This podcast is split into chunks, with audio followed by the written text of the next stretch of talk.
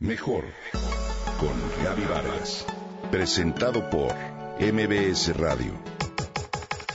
Mejor con Gaby Vargas.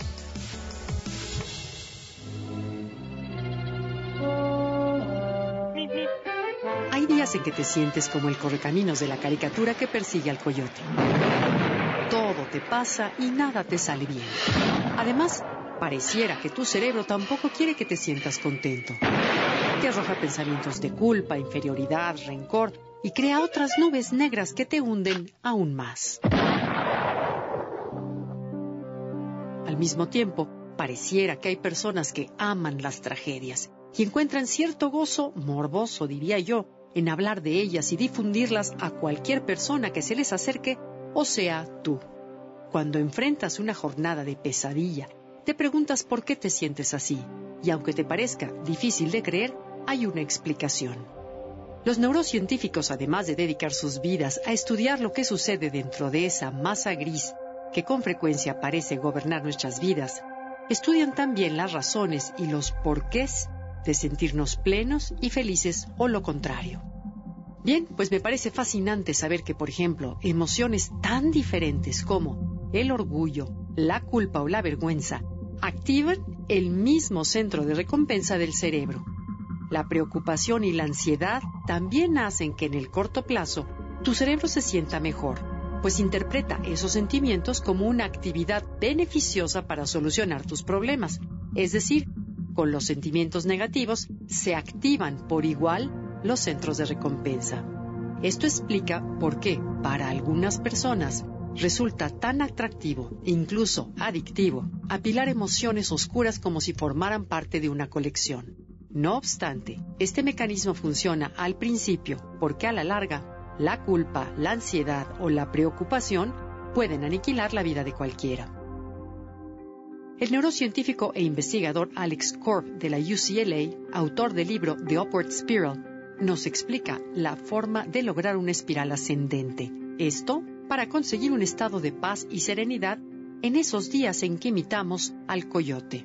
¿Cuál es? Solo hazte la siguiente pregunta. ¿Qué tengo que agradecer?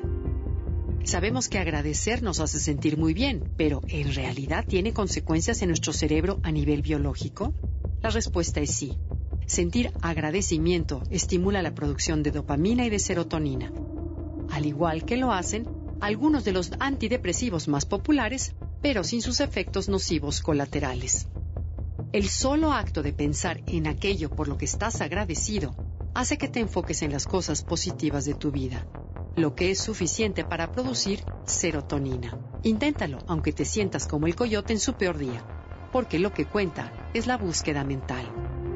Ser agradecido, como lo dice Corp, es una forma de inteligencia emocional en un estudio demostró que, de hecho, agradecer afecta la densidad de las neuronas que se encuentran en la corteza prefrontal.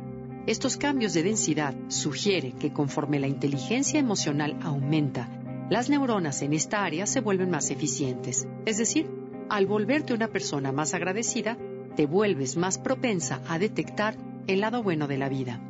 Asimismo, comprobó que solo el 10% de tu felicidad te lo brinda el mundo exterior. El 90 restante te lo da tu cerebro, dependiendo de cómo percibe y procesa la felicidad. Por si fuera poco, agradecer mejora tu calidad de sueño, el sueño reduce el dolor, la reducción del dolor repara tu humor, a mejor humor menores niveles de ansiedad, lo que a su vez mejora tu enfoque y claridad mental. A mayor claridad mental, mayor creatividad, menores niveles de estrés y aumento de tu nivel de satisfacción, lo que te da motivos para sentirte más contento. Esto hace que tengas más razones para agradecer, lo que hace más probable que te animes a socializar más y hacer ejercicio. Esto sin duda te hace más feliz. Todo es cuestión de echar a andar la espiral ascendente. ¿Cómo? Con el simple acto de agradecer. ¿Cuánto tiempo te toma? Dos segundos.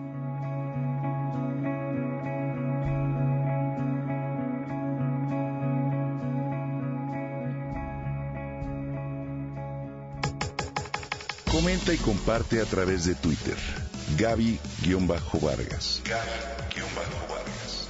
Mejor con Gaby Vargas. Presentado por MBS Radio.